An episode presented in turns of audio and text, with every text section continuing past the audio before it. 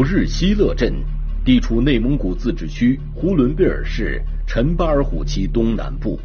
保日西勒，蒙古语意为“褐色的山岗”。这里煤炭资源异常丰富，是上个世纪八十年代在草原上崛起的煤矿小镇。当年，大量的务工人员从全国各地涌向这里，或打工，或经营小生意，而后安家落户。矿区内居民构成极为复杂。二零一四年。小镇上曾发生过一起凶杀案，嫌疑人作案手法极为残忍，令小镇居民人心惶惶，至今记忆深刻。社会层面引起很大的轰动，老百姓当中呗有恐慌啊，这这种情况。当时大伙那个内心都挺恐慌的。我在家住，晚上我都遇遇不家伙事儿。我这小子知道我报案回来，他再报复我呢。于风学是第一个发现异常情况并向警方报警的人。他清楚记得，事情发生在二零一四年二月二十三日上午，事发地点是他的朋友谢永辉的家。我去他家了，发现也没人。我拿的是那个拿了一把花，那个一一捧花生。还有里边还有那个有个苹果，我先给这老头拿去，拿去了没敲开门就锁着门，窗户看里边啥也没有，没人。看着这个窗帘也拉上，电视机就从缝里头门缝里头这窗缝里头吧，看着电视机开着，门关着，喊也没人答应，他就溜达回家了。谢永辉是于峰觉来到小镇后结交的朋友，但于峰觉并不知道谢永辉来自哪里以及具体年龄。只知道他是一个七十多岁的靠捡拾废品为生的独居老人，因此于风雪总是有意无意的照顾着他。第二天，也就是二零一四年二月二十四日上午，于风雪还是放心不下，于是就再次来到谢永辉家。室内的情况和于风雪在前一天看到的一样。就连电视播放的频道都没有更换。更让于风雪感到异常的是，当时正值冬季，气温在零下四十几摄氏度，但谢永辉家的烟囱却接连两天都没有冒烟了。那是冬天，它是自建房，不是集体供暖，烟它都不冒烟那不冒烟这这不这是有点异常啊。啊，他得烧煤啊，要不你烧煤那别说吃饭，你得还得取暖呢。这就有点异常，然后还叫不开门，我直接就打幺幺零了。最先赶到现场的是陈巴尔虎旗公安局保日西勒镇派出所的民警，他们同于峰学一起将谢永辉家的车库门撬开，进入屋内。进现场以后发现不得劲儿，因为为啥不得劲儿呢？这现场有处理过的痕迹，有这个覆盖血迹的痕迹。这样就顺着这个血迹这个覆盖痕迹，找到这个地窖。地窖一打开，发现这个尸体。尸体就闹上去了，上去了，我一瞅，这老头呢，不是老谢头。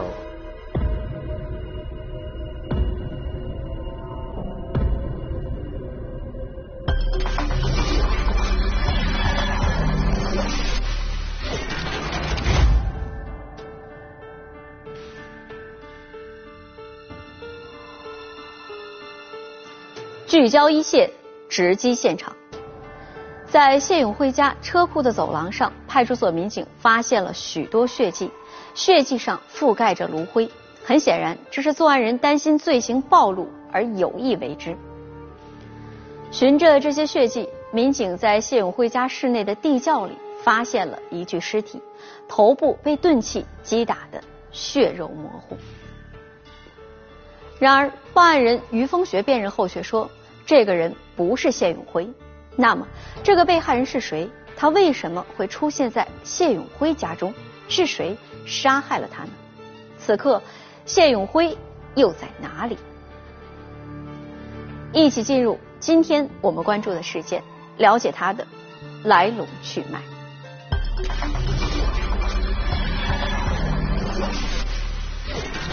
小镇发生凶杀案，寒冷冬日，凶手藏尸地窖。我一看这个地窖，给这个口它也就五五十五厘米。经过辨认，死者竟然不是他。警方仔细勘查，再有惊人发现：作案手段残忍，凶手究竟是谁？追捕一线正在播出。案发后，陈巴尔虎旗公安局迅速成立专案组，赶赴案发地开展现场勘查、调查、走访等各项工作。差不多同一时间，宝日西乐镇的居民王云伟怀着忐忑的心情，也来到了距离自家不足三百米的案发现场。我家邻居来说了，说那个咱家西边那边死人了，杀人把人扔窖里了，公安局的人全来了。然后我就说，那可能不是我爸，我就开始出去，出去然后到那块跟前看着。当时，王云伟一家已经度过了几个不眠之夜，因为就在几天前，王云伟的父亲王立国失踪了。王立国时年五十多岁，常年在小镇上打些零工。他是在二零一四年二月二十日早上八点多离开家的，之后再无消息。就在寻找无果时，王云伟听说谢永辉家中发生了凶杀案，被害人不是谢永辉。王云伟知道父亲和谢永辉是朋友，偶尔会去找谢永辉聊天，于是他也到了案发现场。尸体，然后看清了，哭了，直接就晕了，哭晕了，非常伤心，我和我妈抱着哭。悲痛万分的王云伟怎么也想不明白，父亲与人并无仇怨，他为什么会在谢永辉家里被人杀害了？会不会是谢永辉和父亲发生了矛盾，从而将父亲杀害，藏尸于自家的地窖呢？当时，警方在现场的勘查工作已经展开，在对发现尸体的地窖进行仔细查看时，在漆黑的地窖里。借由手电微弱的光亮，办案民警有了一个令人难以置信的发现。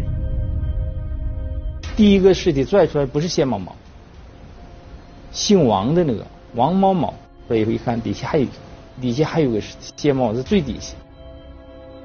这名死者正是谢永辉，在狭窄漆黑的地窖里，谢永辉在下，王立国在上，两具尸体相叠。经法医鉴定，两名死者死因相同。尸检的结果是，两个死者均是头部有外伤，多处就是钝性物体多次打击形成的。主要死亡原因就是中度颅脑损伤死亡。随后，警方在地窖东侧的水缸上找到了作案工具，凶器就是。嗯，那个年代叫俗称叫刨奔儿。这个刨奔儿是这个挖井用的，这个头上和这把上都有血。从两名死者的伤情来看，凶手与他们似乎有着极深的仇恨。那么，凶手是谁？他因何行凶？王立国因何出现在谢永辉家里呢？警方希望在案发现场找到答案。谢永辉的家位于宝日西乐镇的一片居民区内，是一个自建的带有独立院子的砖瓦房。室内共分四室，分别是车库、走廊、卧室和厨房。警方从车库进入后发现，在车库通往走廊的门内地面上，有一处用炉灰遮盖的血泊，血泊东侧与门槛相连。一路向地窖口延伸，地面覆盖血迹的炉灰上有一枚嫌疑人留下的残缺的鞋印。此外，门上内侧有大量喷溅血迹。由于血迹全都分布在门的内侧，警方分析，两名死者的其中一人是在此处遇害的。嫌疑人似乎是在对方一进入房间，刚关上门的刹那，就将其残忍杀害了。因为这个门，他要开着的话，车库应该有，说明啥？当时这个门是关状，哎，才能产生这喷溅喷溅到门上。除此之外，在谢永辉家卧室的炕上也有多处血泊，鲜血已经渗透到褥子下面，血泊上。散落着啤酒瓶碎片，卧室的地面、墙面也有大量的喷溅血迹。办案民警在卧室地面上也发现多枚嫌疑人留下的残缺的鞋印，有搏斗的痕迹，而且有这个拖拽式的这个痕迹。现场的血迹从屋内搏搏斗之后，呃，死者应该是倒在。地上了，地上之后被拖拽至菜窖内。就是谢某某在炕上就已经被当时就打死了，这个应该是。办案民警还留意到，在谢永辉家的卧室里有一个小日历，显示日期为二零一四年二月十九日。推断十九号应该是案发天。警方认为，案件发生在谢永辉家里，嫌疑人的侵害目标显然是谢永辉，并且现场的门窗没有被撬动的痕迹，嫌疑人是以和平的方式进入谢永辉家的。此外，卧室的电视柜上有两个啤酒瓶，瓶内均有约五十毫升液体，啤酒瓶边上还有一个剥开未吃的橘子。谢永辉似乎是在卧室里接待了一个熟悉的朋友，而这个人可能就是作案人。综合现场勘查的情况，警方初步推论：二零一四年二月十九日，谢永辉独自在家时，嫌疑人来到谢永辉家中，在交谈过程中突然发生争吵，之后嫌疑人将谢永辉杀害，抛尸地窖，而这一幕。恰好被前来串门的王立国撞见，他是无意当中闯入，可能是他是碰着了，闯入以后把俩都杀了。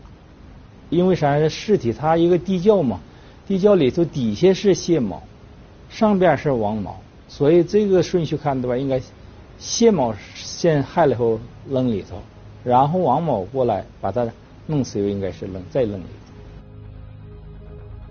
然而，在案情分析会上，关于王立国的被害时间，法医通过尸检结果推断，谢永辉和王立国的死亡时间相隔了大概有十几个小时。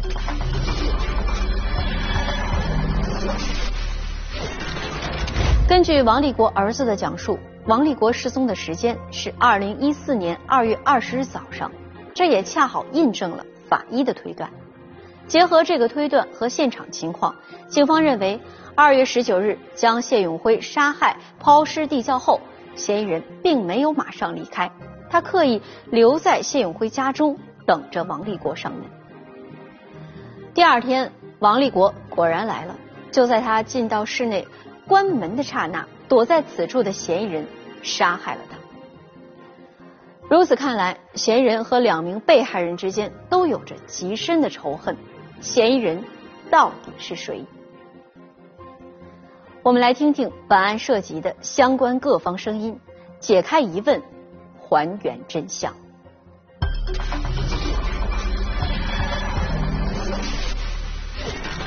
一口地窖，两具尸体，小镇人心惶惶。警方仔细摸排，模糊线索终现破案端倪，凶手竟是他。追捕。一线继续播出。办案民警火速将在案发现场提取到的嫌疑人的 DNA 送检，同时专案组将民警走访的情况进行汇总。有民警说，在围绕两名死者的关系人进行调查走访中，有知情人提供了一条重要线索，就是案发以前，俩人在这个院里。哎，打过架，有的邻居看着过。知情人说，和谢永辉发生矛盾的人叫赵小海。当时赵小海还说了一句这样的话：“赵小海还说过，我你看着我整早晚整死你。”如此看来，赵小海有很大的作案嫌疑。但经过走访，小镇上没有人知道他从哪里来，多大年龄。有人隐约记得，赵小海大概是在二零零九年独自来到宝日西勒镇的。平时做些电焊活，有时候也在路边捡拾运煤车掉下的煤块维持生活。这个人显得十分神秘，他独来独往，沉默寡言，在小镇上没有朋友。谁都不知道他之前有着怎样的经历。更加奇怪的是，案发后赵小海不知去向。周边邻居反映他失踪了之后，我们第一时间会把他家对他的家进行了一个搜查。赵小海租住的房子是一个自建的半地下的砖瓦房，距离谢永辉的家不足一百米。我们发现这个房子，嗯，它的构造就。挺有意思，它这个窗户啊，它这个玻璃里头是玻璃，外头都是木头的这个木头这么宽的那个这么厚的这个木头板他用那个螺杆螺帽封闭的，它间隔都这么大一块一般你手伸不进去。而且它这个门挺有意思，它门这焊的是是啥呢？是个铁门。它门上有个洞，挖了一个洞，拿毡子在外边挡着呢，门是从外边明锁锁上。他在里边待着，每次都是在门是带锁的，锁着的。你要是不知道的人去，他肯定没在家。这个人肯定不是第一次作案，我们第一个感觉肯定是逃犯。完了就追逃往里找这个所谓的赵小海，找不着。那么赵小海会不会是嫌疑人使用的假名字？他与谢永辉、王立国被害案是否有关呢？我们都他家搜，找他的 DNA，找找哎有个牙刷，他平时用的牙刷，我们拿这个做他的 DNA，所以马上这个 DNA 很快的也出来，就锁定他。后来在这个厕所这块蹲位那个位置，雪地上，跟我们现场室内那个花纹是一样的。他那个主机是条状的，那个像波浪纹似的。在他那块也是看块状是相同的，这时候我们就排查一消息，哎，通过调查也准确了。完之后我们就锁定他是嫌疑人。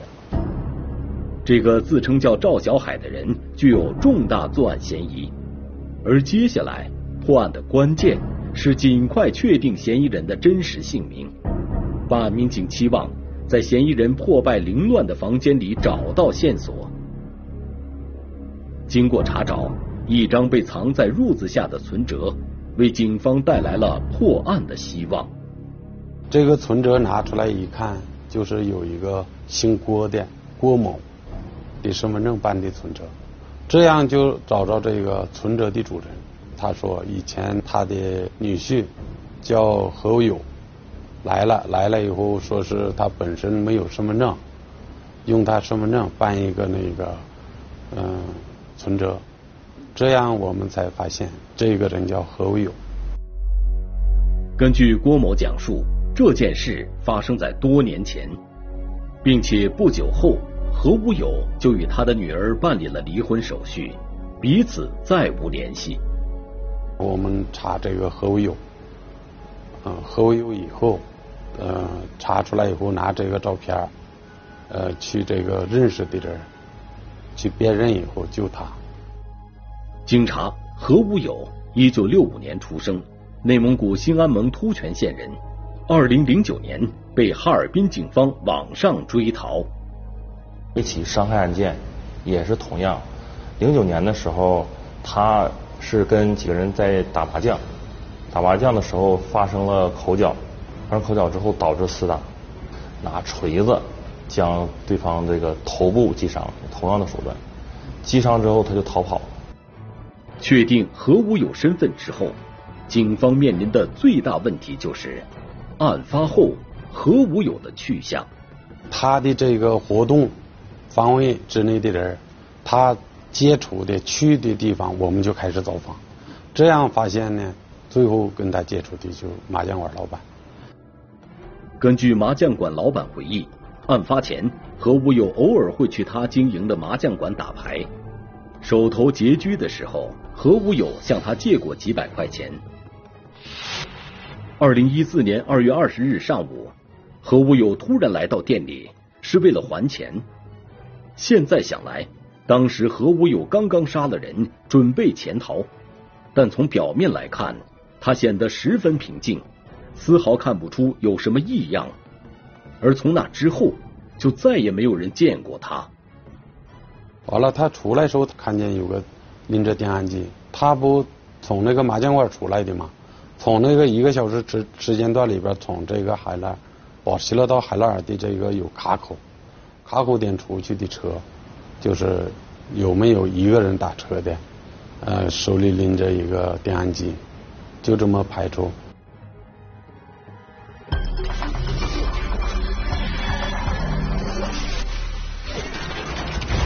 确定了何无友的作案嫌疑以及他的逃跑时间之后，陈巴尔虎旗警方调取了周边所有卡口的监控录像。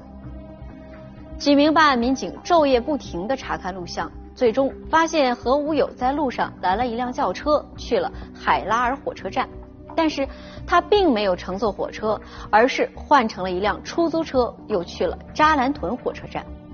在扎兰屯，何无友故伎重演，也没有乘坐火车，他又换了一辆出租车去了齐齐哈尔火车站，在那里，他彻底消失了。此后，陈巴尔虎旗警方开始了长达六年的追逃工作。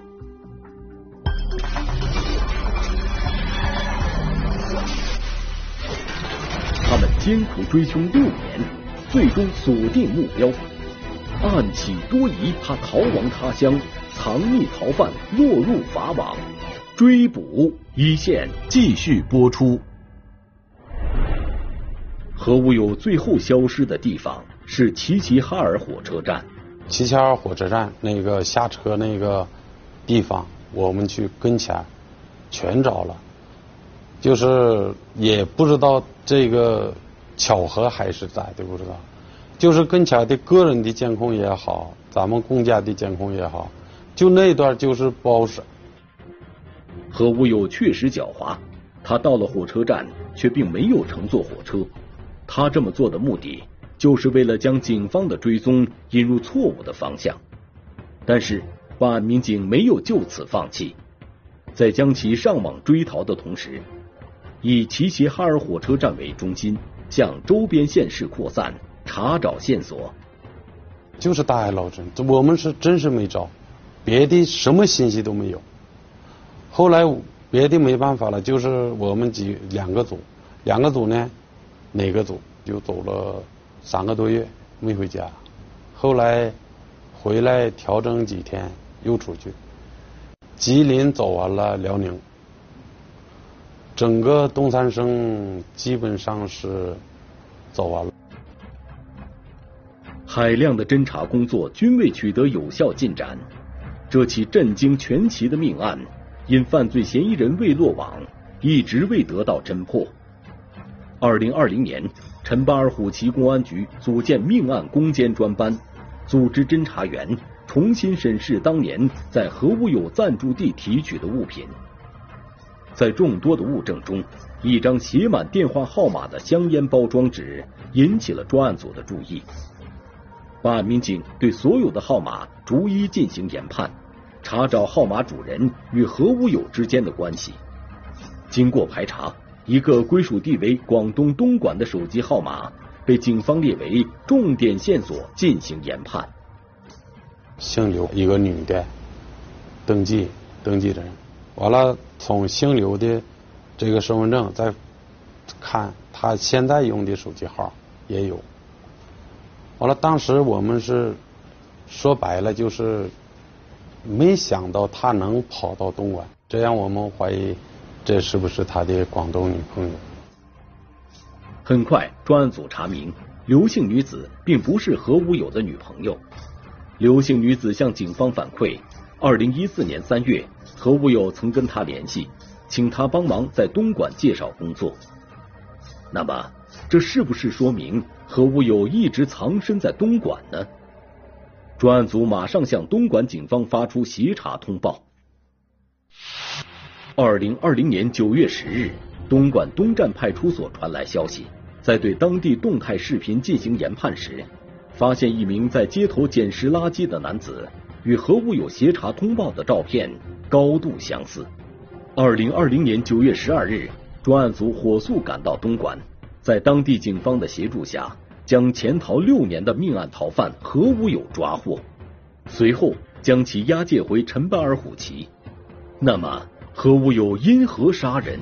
他与被害人谢永辉、王立国之间到底有着怎样的仇恨呢？归案时。何无友已经五十五岁了。他说，最近一段时间，他常常回顾自己的一生，想弄清楚自己因何走上了这条不归路。我也也想过这个问题，与家庭肯定有关系。我我是我妈妈影响我们很大的，我不应该说我妈妈咋的，就是实在对我妈妈一点感情没有不说，恨的都不得了。我现在也恨她，别看我妈妈死了。提起这话题，我恨得不得了。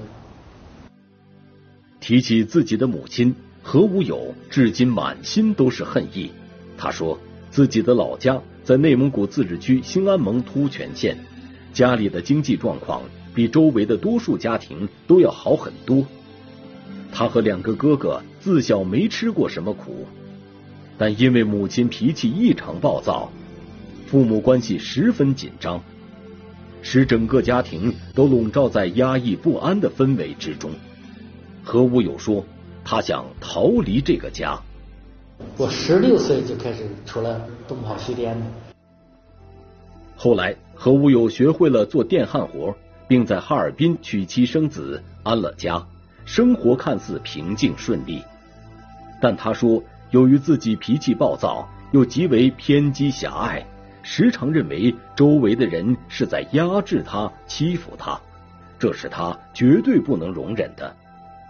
二零零九年，何无友因家庭矛盾频发，与妻子离了婚。此后，在与他人打麻将时，因琐事发生矛盾，他愤怒之下用刨锤将对方打伤，之后潜逃。如果说当时他呃犯罪之后就。接受这个法律这个惩罚的话，呃，不会到又两条人命这种地步。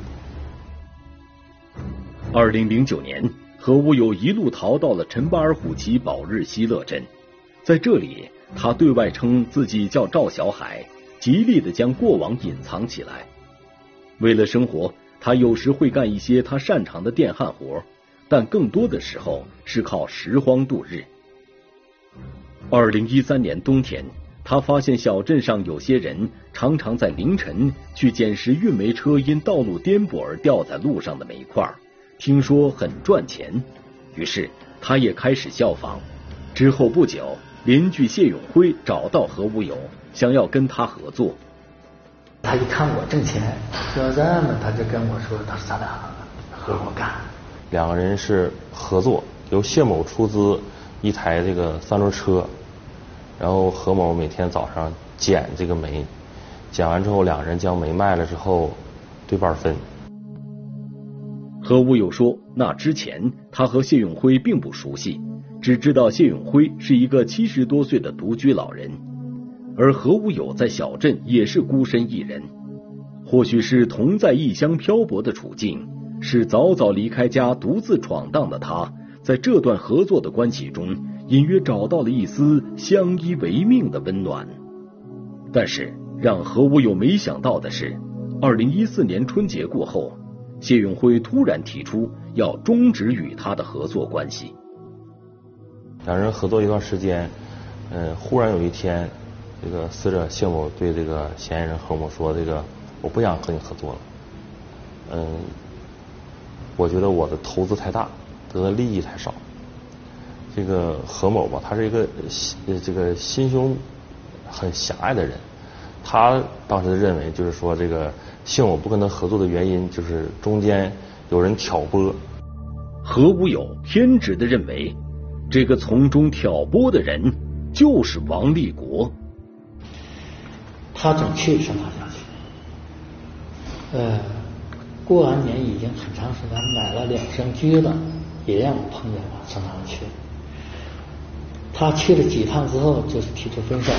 因为我俩做的都很好，对不对？你提出分手，那肯定是他的事在何无友看来，他绝不能容忍这种背叛以及他人的挑拨。二零一四年二月十九日傍晚，他来到谢永辉家里讨要说法，这注定是一次令人相当不愉快的交谈。很快，双方发生了争吵和撕扯。何无友抓起谢永辉家地上的刨奔，向谢永辉的头上猛烈的砸去，之后将谢永辉的尸体拖拽至地窖扔了进去，并将血迹用炉灰覆盖。好像我也谈出事儿了，哈尔滨还有一个事儿，再给这个事儿，我说没有活路了。我说就用这老头，没有这老头惹不出来这个事儿，就想抓住那个人打死。什么也不想，这样一心一意的，那相当执着了，就等他。何无忧一夜没睡，他在谢永辉家的卧室里独自喝酒看电视，而谢永辉的尸体就在他不远处的地窖里。卧室炕上的被褥还留有谢永辉的血迹，但何无勇说，他的恐惧已经被无法熄灭的怒火淹没了。第二天的早上，王某又去，王某真的就去这个谢某家了。一进屋，正好碰到他在屋里等着他，也同样的手法，用这个刨奔击打头部，把第二人又打死了，又扔到这个菜窖里。发泄内心的愤怒之后，何无友像二零零九年在哈尔滨作案案一样，选择了逃跑。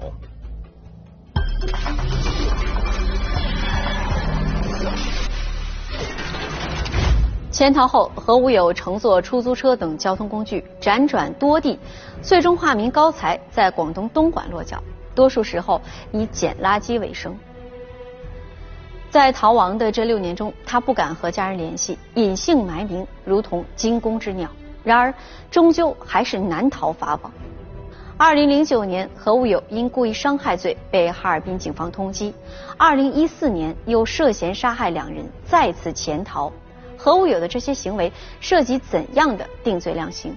我们来听听北京师范大学刑事法律科学研究院袁斌教授的解读。这个案件涉及的是一人犯数罪的情况。首先考虑两个罪的间隔，也就是说，前一个案件有有没有因为这个中间的间隔时间导致他过了追诉时效期限。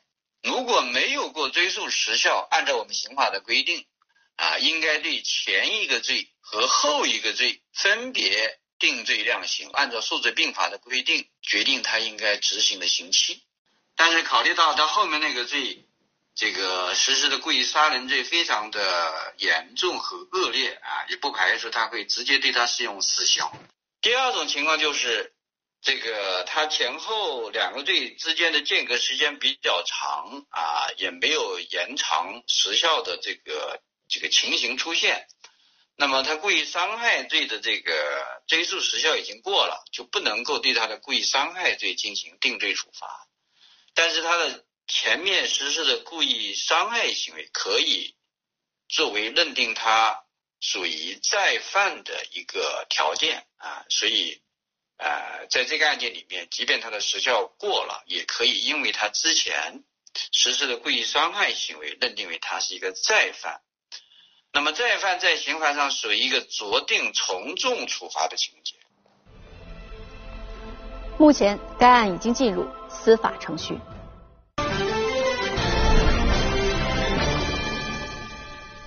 如果你想了解更多的法治资讯，可以在微博、央视频中搜索“一线”。关注我们的官方账号。这里是一线，我是陆晨，下期节目再见。